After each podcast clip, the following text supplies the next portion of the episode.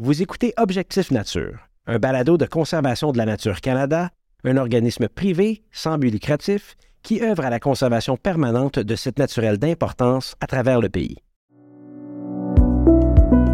La nature est centrale à notre bien-être et notre survie. Elle est aussi essentielle face à la double crise du climat et de la biodiversité. Les scientifiques du monde entier s'entendent sur un même constat. Il faut revoir notre relation avec la nature. Mais comment y arriver? Je suis Catherine Monticone, biologiste pour Conservation de la Nature Canada depuis une quinzaine d'années. Avec Objectif Nature, on part à la rencontre de ceux et celles qui réalisent au Québec des actions concrètes pour protéger, restaurer et aménager de façon durable la nature au sud du 49e parallèle. Premières Nations, communautés autochtones, écologistes, agriculteurs, intervenants forestiers, décideurs, on a tous un rôle clé à jouer afin de trouver et de mettre en œuvre des solutions face aux enjeux de société à l'échelle locale, régionale et provinciale. Bonne écoute! Dans le dernier épisode, nous avons fait l'exercice de passer d'un document présentant des objectifs mondiaux à atteindre à des stratégies concrètes pour sa mise en œuvre au Québec. Je fais bien sûr référence à la COP 15. Aujourd'hui, nous allons aborder le rôle essentiel des Premières Nations et des communautés autochtones et celui des organismes de conservation dans cette mise en action. Notre première invitée est Catherine Grenier, présidente et chef de la Direction de conservation de la nature Canada. Leader lauréate de divers prix pour son dévouement à la protection à long terme de la nature, Catherine a occupé au cours de la dernière décennie des postes de direction à la CEPAC et à Parc Canada. Bonjour Catherine. Bonjour Catherine. Notre deuxième invité, Michel Mongeon, technologiste forestier et géographe. Michel cumule plus de 35 années d'expérience en aménagement du territoire, plus particulièrement à l'égard de la protection des droits, de l'intérêt et des activités des peuples autochtones. Il est impliqué dans la stratégie du développement durable de l'Institut du développement durable des Premières Nations du Québec et du Labrador. Son expérience professionnelle en milieu autochtone s'est développée particulièrement auprès des nations Cri, Atikamekw, Algonquin, Mi'kmaq, Innu et Wendat. Quoi, Michel? Quoi? On se parle aujourd'hui grâce à la technologie. On se trouve dans différentes régions, différents territoires ancestraux qui ont longtemps servi de lieu de vie, de rencontres et d'échanges entre les peuples autochtones. Michel, si on commençait par dresser un portrait des Premières Nations au Québec et de leur territoire. Ça peut être assez complexe. D'abord, il faut se dire que l'ensemble du territoire québécois a été occupé et utilisé par les Premières Nations. Donc, sur l'ensemble du territoire québécois, il y a des droits territoriaux qui appartiennent à diverses communautés. Maintenant, euh, lorsqu'on veut travailler avec les Premières Nations, il faut essayer de voir quelles sont un peu leurs caractéristiques. Il y a des communautés qui sont les communautés de chasseurs-cueilleurs, qui regroupent souvent, en tout cas, la majorité des communautés Innu, les communautés Atikamekw, plusieurs euh, communautés algonquines. Et il y a des communautés qui sont plus agriculteurs-chasseurs. Ce sont les communautés surtout rattachées aux Iroquoiens, dont les Mohawks, les Wendat au Québec. Il y a les communautés qui euh, sont un peu en parallèle avec les deux. En partie, soit cueilleurs, agriculteurs, chasseurs. Les Abénakis, entre autres, en font partie. Euh, les Malécites. Et certaines communautés sont caractérisées par l'utilisation des ressources. La majorité des chasseurs-cueilleurs sont rattachés à des immenses territoires et les territoires familiaux sont stables. Ça peut être différent un peu pour les communautés de la côte nord où leur culture est rattachée aux espèces migratrices, dont le caribou, ce qui est assez différent lorsqu'on essaie de travailler sur la protection de leur territoire.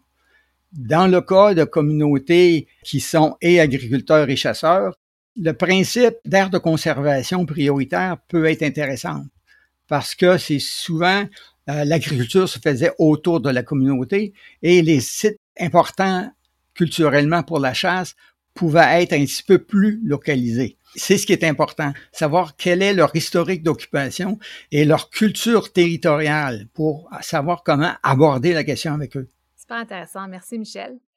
Il y a 92 de la superficie du Québec sont en terre publique, donc qui appartient au gouvernement. Évidemment, les terres chevauchent les territoires autochtones. Peu importe la propriété des terres, il faut travailler ensemble pour venir préserver la nature, tout en répondant aussi aux besoins de la population. En considérant tout ça, comment est-ce qu'on fait pour arriver à préserver la nature et à revoir notre relation avec la nature au Québec? Ben, je pense que Catherine, c'est l'essence même du travail qu'on fait. Puis j'écoutais Michel et je suis contente d'entendre. on a beaucoup à apprendre euh, des savoirs euh, autochtones, puis même de la, vision des communautés autochtones par rapport à la relation avec la nature. À la base, pense que ça revient vraiment à réconcilier, si on veut, la relation que les humains ont avec la nature. De reconnaître la place qu'elle occupe dans notre vie ou la place qu'elle devrait occuper dans notre vie et surtout de comprendre que c'est à travers la nature qu'on peut avoir un avenir qui est beaucoup plus résilient. Fait que, souvent, on regarde qu'est-ce qu'on fait, puis dans, dans, nos approches de conservation à travers les années, que ce soit avec des parcs, des réserves naturelles, des territoires protégés de façon publique, on est encore dans une petite approche. Je pense que si on va être capable d'arriver à des grands, grands euh, objectifs, une résilience à l'échelle du paysage, mais ça prend une plus grande volonté de la population de reconnaître la place que la nature occupe dans leur vie et comment la nature est essentielle pour le besoin futur des communautés. Fait que c'est beaucoup par la sensibilisation. Mm-hmm. Souvent, quand on parle de la sensibilisation, bien, on parle aussi de l'accès. Bien souvent, les gens ont une déconnexion face à la nature parce qu'elle ne fait plus partie de leur vie, tout simplement, parce qu'ils n'y ont pas du tout accès. Je vais toujours me rappeler dans une école, quand je parlais de nature et de parc, ils s'imaginaient le terrain de basket en béton au coin de la rue. Il n'y avait pas du tout la même conception que moi, je pouvais avoir lorsque je parlais de la nature. Fait que ça, c'est la base même.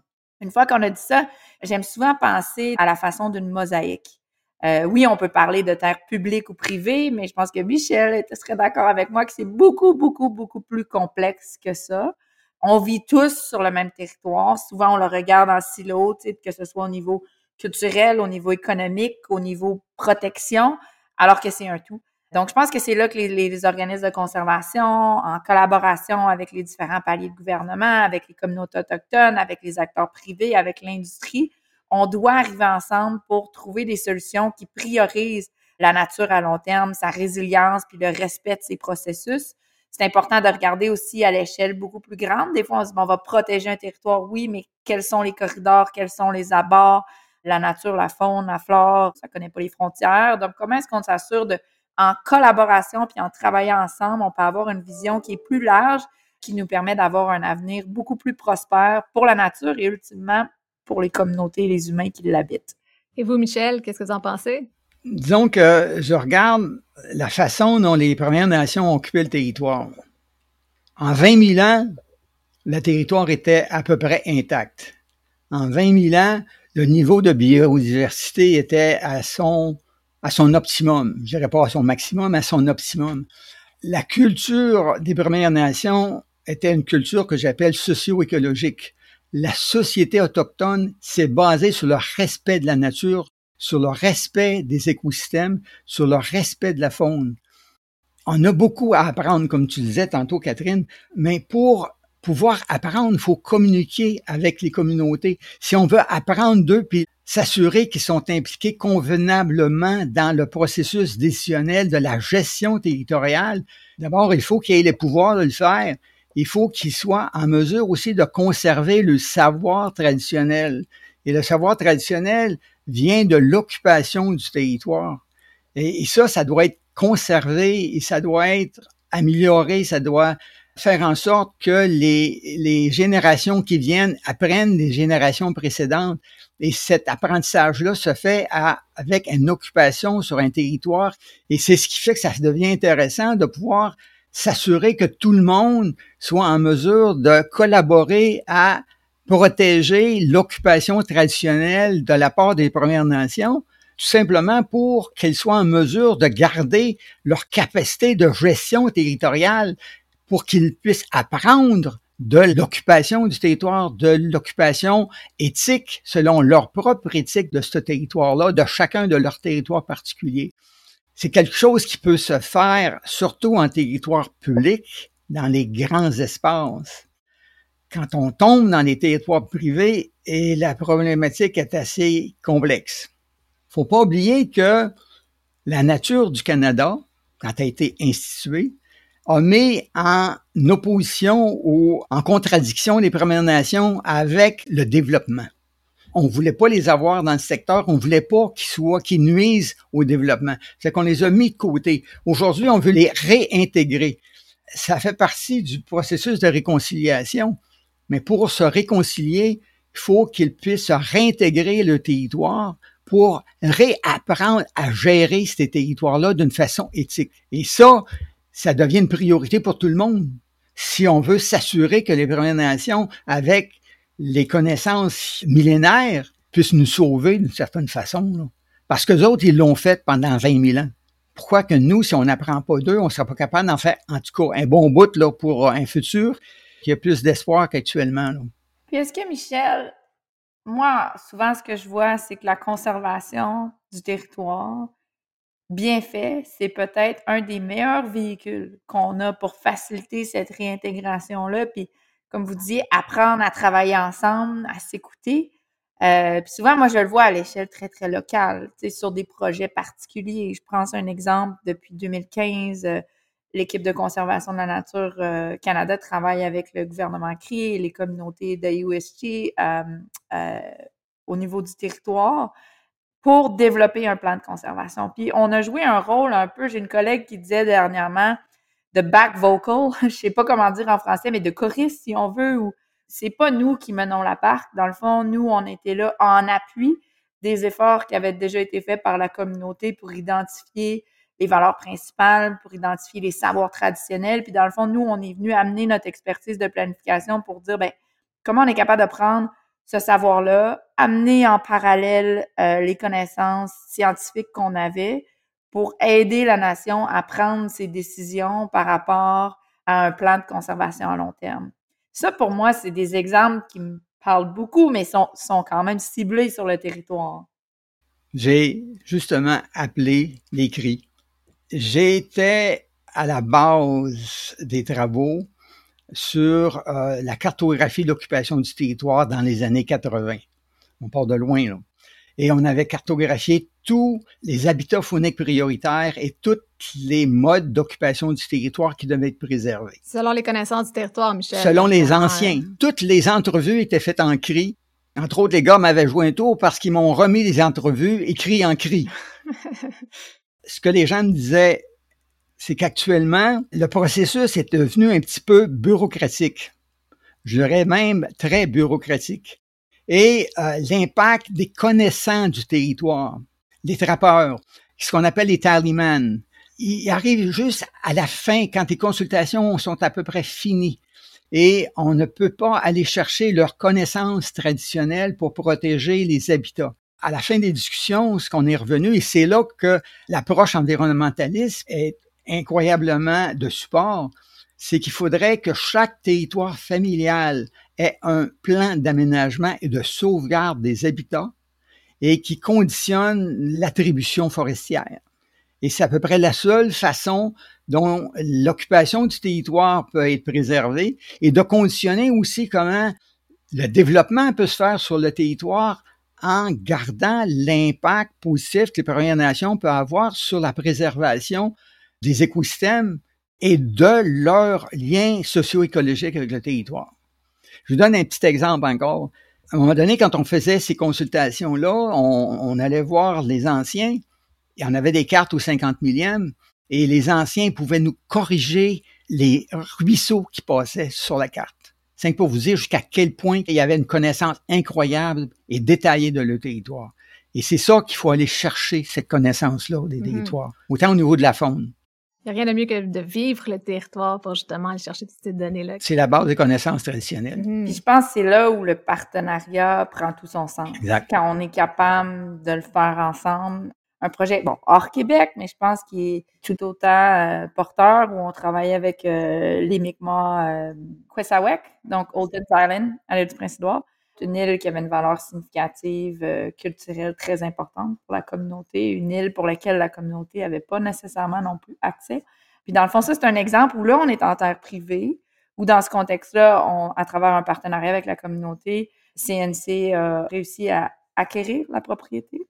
Puis là, maintenant, on travaille en parallèle avec la communauté Mi'kmaq pour pouvoir effectuer un transfert à la communauté Mi'kmaq d'ici 2027, où ils vont devenir gardiens à perpétuité du territoire. Puis on parlait justement avec euh, la chef Bernard, euh, je l'écoutais parler, puis je me disais, ça, c'est vraiment un exemple concret de oui, on part du savoir traditionnel, on travaille ensemble en amenant les efforts d'un groupe de conservation, on amène les appuis, les supports pour qu'éventuellement la communauté puisse avoir non seulement accès, mais la, la gouvernance, la gestion du territoire à perpétuité. Il y a beaucoup d'exemples comme ça, mais je pense que, comme vous disiez si bien, il faut se parler. À la Mhm. base, il faut se parler. Il faut partir des bases qui existent depuis très, très longtemps au niveau des communautés. Ça, c'est une belle semence pour amorcer le processus de réconciliation. À partir de petits territoires, à partir de laquelle on est capable de travailler ensemble dans la même orientation. Après ça, élargir les perspectives sur l'ensemble du territoire. Parce que l'occupation, l'impact que les Premières Nations peuvent avoir, c'est sur l'ensemble du territoire. Ce qu'ils ont de besoin aussi, c'est l'ensemble de leur territoire traditionnel pour qu'ils puissent développer aussi leur expertise traditionnelle l'expertise ne peut pas se développer s'il n'occupe pas le territoire ou si le territoire ne permet pas une occupation qui est à la base du respect de leurs écosystèmes. C'est vraiment intéressant. Donc, on voit les collaborations possibles, puis les efforts aussi qu'on doit poursuivre dans cette communication-là, apprendre à se connaître et à bénéficier des savoirs et des expertises que chacun d'entre nous a. Je vais revenir un peu dans le contexte. Il existe au Québec un droit à un environnement sain. C'est un droit fondamental qui est inscrit dans la Charte des droits et libertés de la personne du Québec qui se lit comme suit. Toute personne a droit, dans la mesure et suivant les normes prévues par la loi, de vivre dans un environnement sain et respectueux de la biodiversité. Comment est-ce que vous voyez le rôle des Premières Nations et des organismes de conservation dans cette responsabilité sociétale et le respect de ce droit fondamental? Tu as mentionné quelque chose qui, euh, qui m'achale. Quand on dit prévu par la loi, les lois provinciales souvent excluent l'interprétation du droit des Premières Nations. Je regarde par exemple la multitude de décisions de la Cour suprême sur la reconnaissance des droits sur les, sur les terres provinciales. Ça implique qu'il y ait plus de consultation. Les lois provinciales prévoient un processus de consultation qui ne fait pas sa job pour aller chercher ce qu'ont besoin les Premières Nations ou même les prescriptions de la Cour suprême. Ça marche pas. Je peux vous dire que autant les gens qui ont des terres privées, autant les gens qui sont sur des immenses terres publiques, il n'y en a pas une qui marche. Quand on parle de la loi, il faut regarder, tant qu'à moi, ce que voyaient les juges de la Cour suprême quand ils ont établi certains arrêts pour dire vous allez consulter les Premières Nations pour faire en sorte que tout le développement ne scrape pas le droit dans le futur avant qu'il y ait une entente globale. Je regarde, par exemple, au niveau du caribou forestier, on veut faire des îlots de protection, mais autour, on se dépêche à aller couper le bois pour pas qu'il y ait dans d'autres ententes. Mm. Il y a la loi, il y a les décisions de la Cour suprême, mais il y a aussi tous les objectifs qu'on doit avoir comme société d'aller vers une réconciliation. Mm-hmm. Faire un plan d'aménagement sur une terre de communauté autochtone, pour l'avoir fait chez les CRI, je vous dirais que dans les années 80, ça coûtait 500 000 dollars dans les années 80. Aujourd'hui, j'ai communiqué avec certaines personnes, puis en bas d'un million, impossible. Il n'y a pas un gouvernement qui veut mettre l'argent sur la table pour aller vers ce processus de réconciliation-là. C'est que ça te prend tes ressources techniques et les budgets pour réaliser des travaux sur le terrain, pour compléter les analyses, pour identifier les modes de protection, les modes de préservation de l'intégrité socio-écologique des territoires. Donc, il faut mettre aussi les capacités autant ressources qui permettent d'augmenter l'expertise aussi des communautés autochtones pour bien jouer leur rôle. Catherine, est-ce que vous voulez rebondir? Bien, je pense que ça revient un peu à ce qu'on disait tantôt. Les lois, oui, mais c'est pas la base même. T'sais, si on doit se dire que l'accès à un environnement sain, ça part d'une loi, on a un problème fondamental dans notre société. Des lois, ça change. Je pense que ça revient à la conscientisation des gens par rapport à l'importance de la nature dans nos vies. Mm-hmm. S'assurer que la nature ou un bienfait positif ou un renversement, si on veut, pour la biodiversité fasse partie fondamentalement des décisions. Puis, tu sais, je dis toujours oui au niveau des, des, organismes de conservation, oui au niveau de certaines branches de gouvernement, au niveau des communautés autochtones, mais il faut que ça soit tous les joueurs de la société. C'est uniquement lorsque ça devient une priorité pour l'ensemble de la société qu'on est capable d'y arriver. Puis la preuve, quand je regarde les beaux exemples de, de, conservation qui ont été réalisés un peu partout sur le territoire, ce sont toujours des exemples de partenariat, mm -hmm. mais ce sont toujours des exemples où les principaux joueurs sont autour de la table. Il n'y a pas de projets qui ont bien fonctionné lorsque c'était uniquement mené par un gouvernement. Comme Michel disait, c'est très difficile pour une communauté autochtone d'être capable d'y arriver seule. C'est impossible pour un groupe de conservation d'y arriver seul. Puis ça prend les intérêts privés autour de la table qui puissent comprendre. Fait que, tu sais, les bons exemples, c'est quand on arrive ensemble, qu'on est capable de prioriser l'intérêt de la nature, puis qu'après ça, on trouve des solutions pour répondre aux différents besoins, que ce soit culturel, que ce soit économique, que ce soit sociétal, euh, mais tout ça dans un objectif d'atteindre une résilience de la nature à long terme. J'aime, beaucoup l'approche de Michel parce que ce qu'on sait, c'est que protéger à certains endroits de façon parfaite, si on veut, ça fonctionne pas. Parce qu'autant on dit les communautés autochtones ont besoin de l'ensemble des écosystèmes, la biodiversité a aussi besoin de l'ensemble des écosystèmes. Puis tout protéger, c'est impossible. Donc, comment est-ce qu'on fait pour arriver avec une approche de conservation qui inclut les différents usages, qui inclut la mosaïque, les différents joueurs, mais qui arrive à prioriser la résilience des écosystèmes à très long terme? Puis ça, ben, autant c'est une mosaïque de gouvernance, ça prend une multitude d'outils, ça prend l'intégration des savoirs traditionnels, ça prend des mesures concrètes au niveau de l'impact, mais il faut vraiment être flexible dans les outils. Ça prend de la collaboration puis de l'innovation. Ça me fait penser en fait à la synergie, l'approche globale qu'on a parlé, entre autres, lors de la COP 15. Si je me permets de revenir justement sur la COP 15, Catherine, vous avez été présente lors du moment Montréal. C'est quoi vos impressions, en fait, suite à votre participation à cet événement? Ben, tu sais, je pense que dans un premier temps, je veux saluer le, leadership des joueurs présents, euh, le leadership canadien. D'un, pour s'assurer que la conférence a eu lieu, s'assurer qu'il y a un engagement, moi, un des moments marquants aussi, c'est de voir la présence euh, prioritaire des communautés autochtones au sein des objectifs de conservation. Comme je dis toujours là-dessus, bravo. Ce qui me préoccupe après, c'est comment on le met en action. C'est une chose d'avoir des cibles ambitieuses, c'est par là qu'il faut partir. Il faut se donner un objectif dans la vie pour être capable de l'atteindre. Là, ma préoccupation, c'est plus de dire, ben, comment on s'assure de pas juste vivre ces ambitions-là, mais faire un progrès vers les ambitions. Je dirais un autre élément qui était marquant pour moi, c'était de voir la diversité de la présence des leaders. Je pense en Amérique du Nord, euh, on pense encore conservation, nature, gouvernement. Donc, comme le disait Michel, on voit pas assez le rôle des Premières Nations, mais on voit pas non plus le rôle de l'ensemble des joueurs de la société. Les gouvernements vont pas y arriver seuls. Si on regarde le progrès qu'on a fait dans les 100 dernières années, c'est pas comme ça qu'on va arriver aux cibles euh, de 2030 et plus. Donc, moi, ce que j'aimais à la COP, c'est de voir beaucoup de leaders du secteur privé, beaucoup de leaders de différents secteurs de la société civile, puis de voir un, changement dans le discours. Mm-hmm. Peut-être que je suis dans mon bocal de poisson, mais c'est peut-être le moment de ma vie où j'ai vu le mot biodiversité le plus présent dans les médias traditionnels, dans les médias sociaux, de la bouche de gens duquel on s'y attendait pas. Alors ça, c'est positif. Puis de, de, voir un certain engagement que tout le monde doit faire quelque chose. Fait que mm-hmm. je suis sortie de la COP enthousiaste.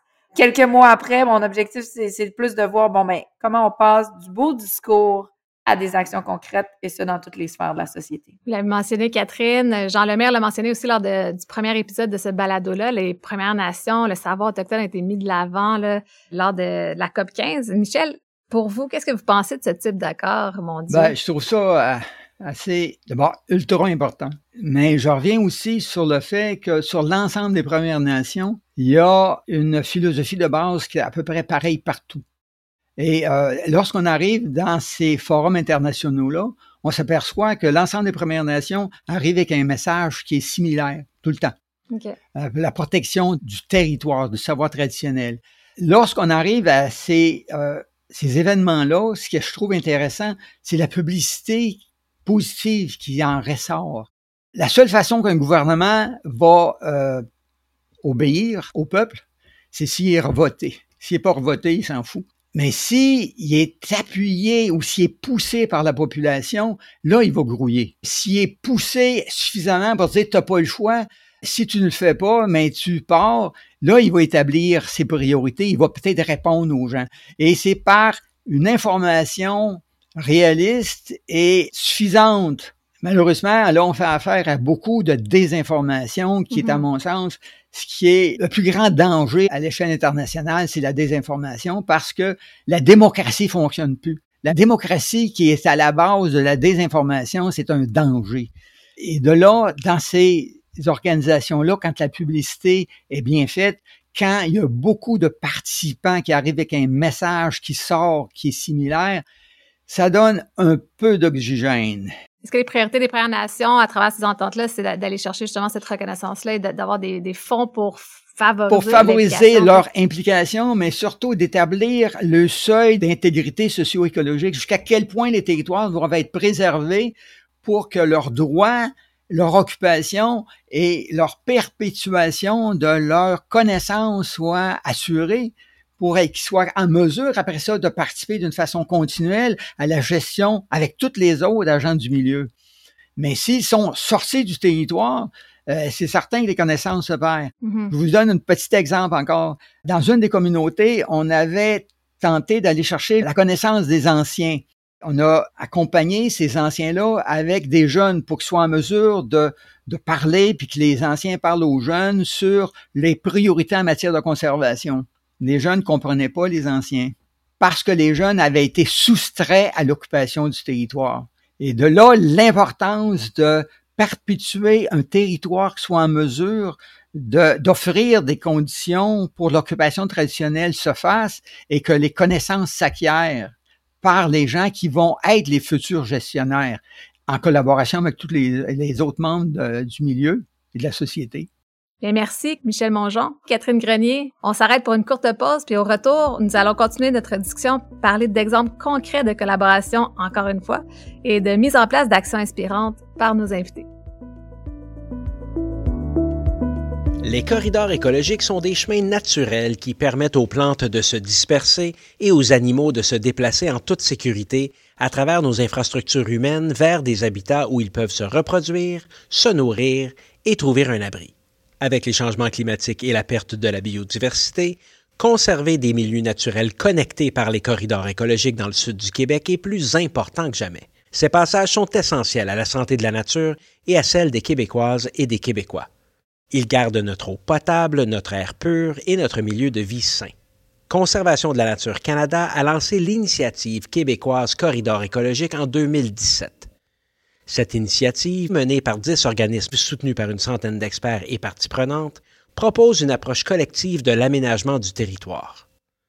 L'objectif Augmenter la conservation de milieux naturels connectés par des corridors écologiques dans le sud de la province. Les corridors écologiques sont une solution fondée sur la nature qui donne des résultats. Contribuez-vous aussi à cette initiative? Visitez le site connectivitéécologique.com pour en savoir davantage. Catherine, Michel, nous voilà de retour.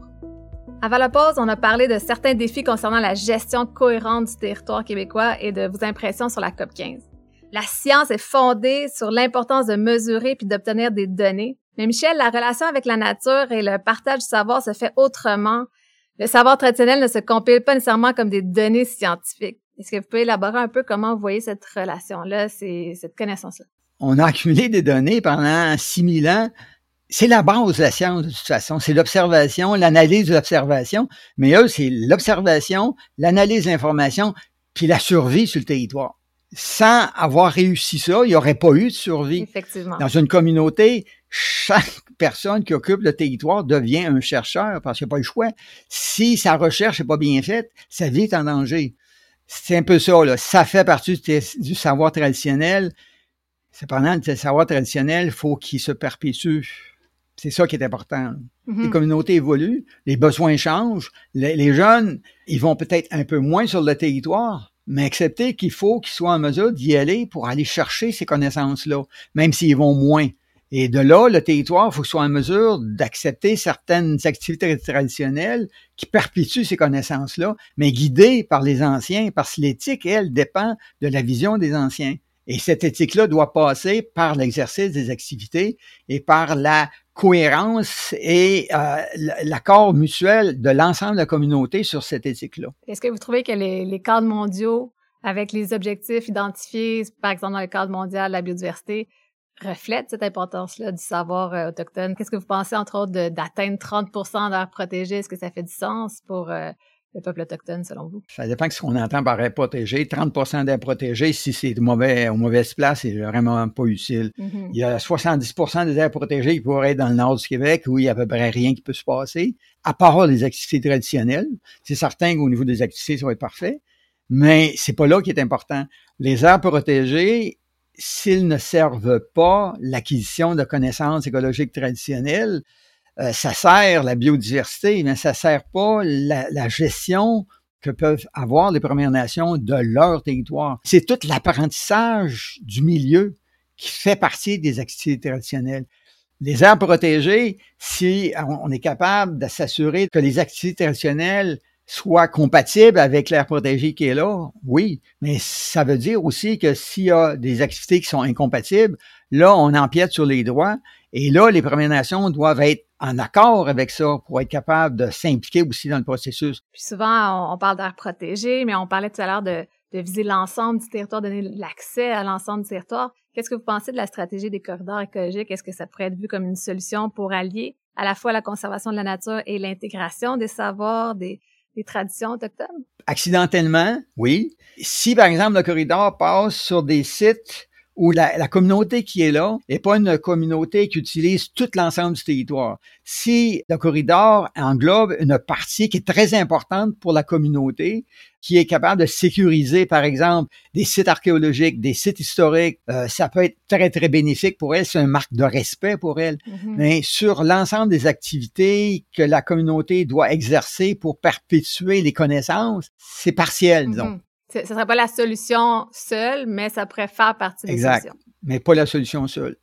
La Conservation de la Nature Canada, Catherine, on, mise pas sur seulement cette solution-là, mais entre autres sur la solution des corridors écologiques. Est-ce que vous voulez élaborer davantage? C'en est une qui est majeure pour nous quand on pense à la résilience des écosystèmes. On sait que le, le modèle de conservation par îlot fonctionne pas. On sait aussi, par contre, que pour arriver à pas nécessairement protéger, mais à gérer des grands pans de territoire de sorte à maintenir les objectifs de biodiversité, ben on doit utiliser différents outils. c'est là que les corridors écologiques deviennent très intéressants. Quand on l'approche souvent d'un point de vue scientifique, je pense que comme Michel le mentionnait, on doit intégrer euh, les savoirs traditionnels, les valeurs culturelles autochtones à travers ça, mais on est capable de voir à l'échelle du territoire quels sont les corridors les plus importants à protéger pour relier des aires qui sont déjà protégées, mais aussi offrir ces aires de transition-là qui sont majeures pour la faune, la flore.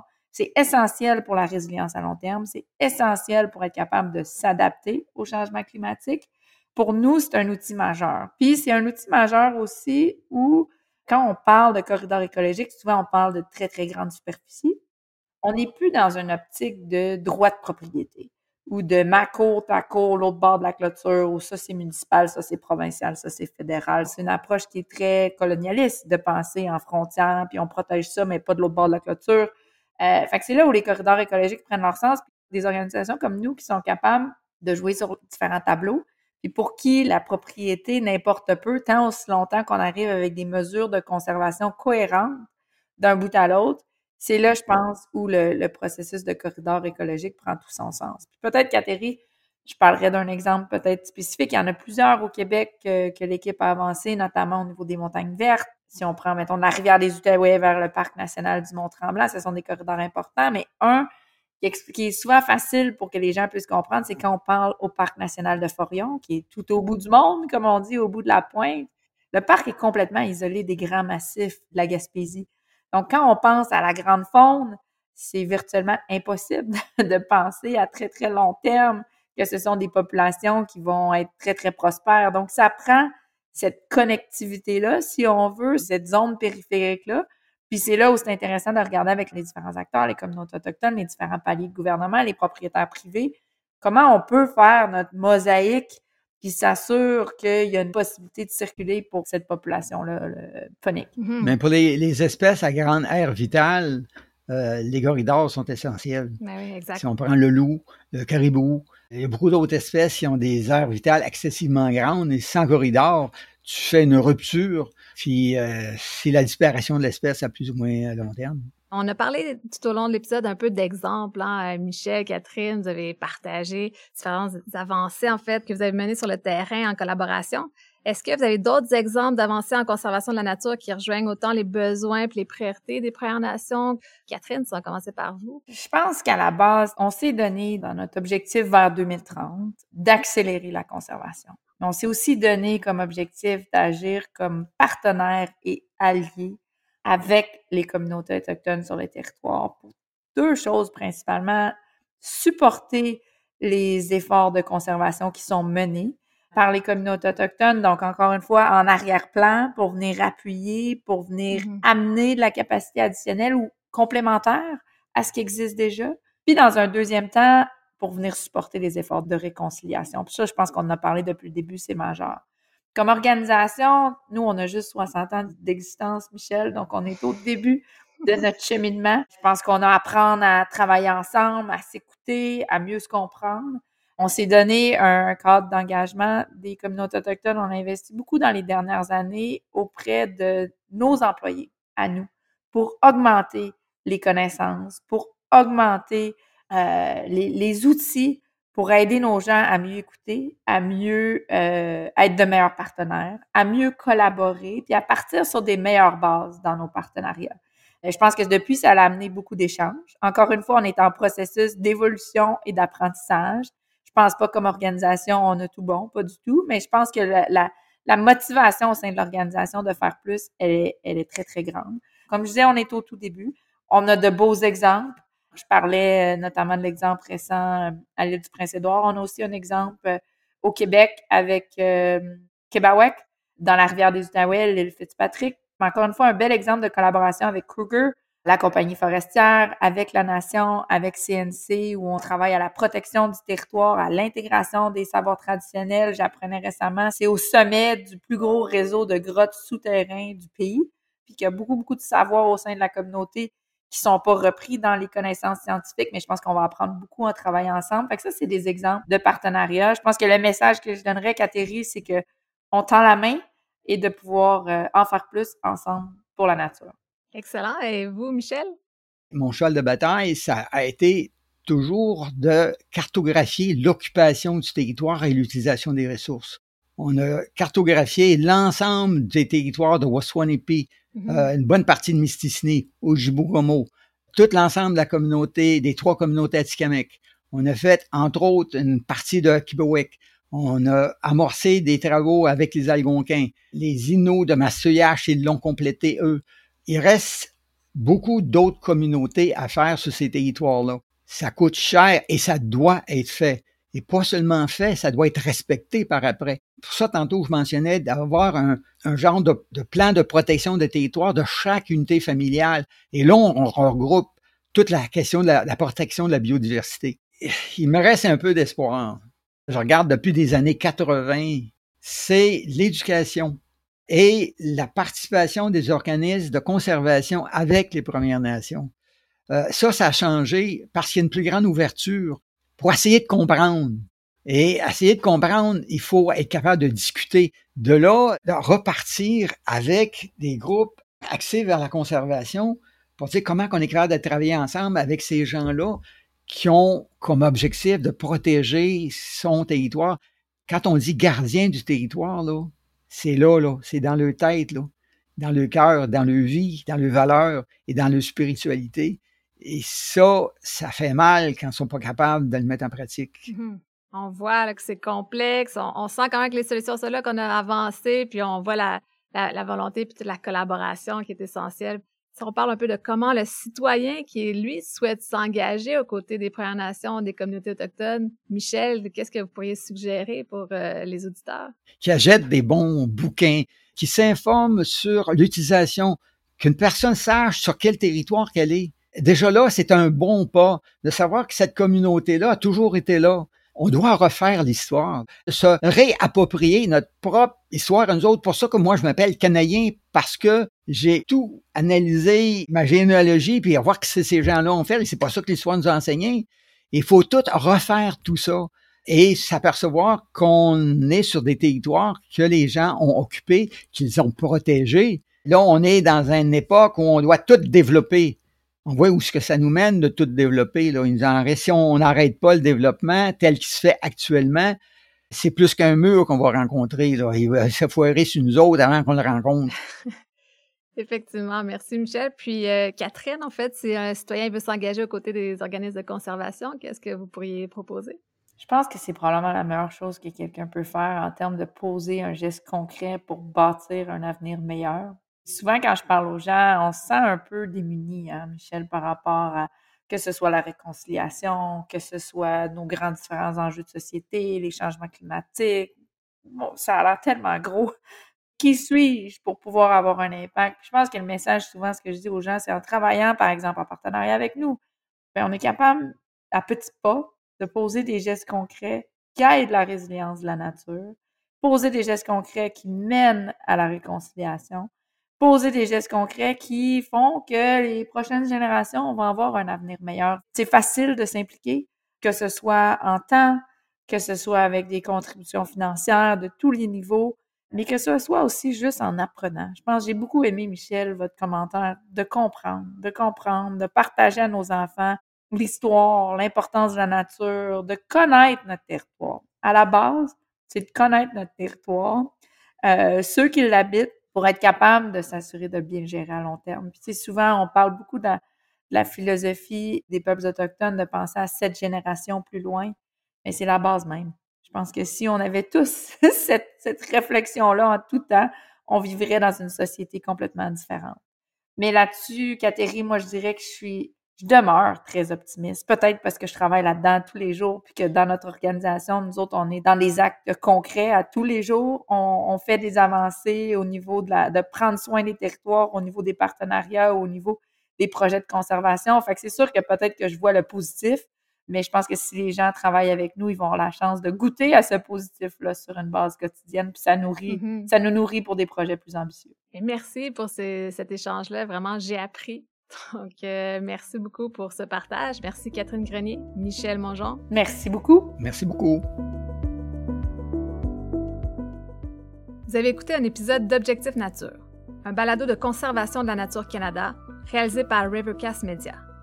Un merci tout particulier à nos invités, Catherine Grenier, présidente et chef de direction de conservation de la nature Canada, et Michel Mongeon, technologiste forestier et géographe. Dans le prochain épisode, on s'intéresse à la forêt avec Pierre Barry et Marilyn Després-Eichpenner. Je vous invite à vous abonner à Objectif Nature sur votre plateforme d'écoute en ligne préférée et rendez-vous sur le site conservationdelanature.ca pour plus de détails. Ici Catherine Monticone. La nature, c'est nous. Restons connectés et inspirés.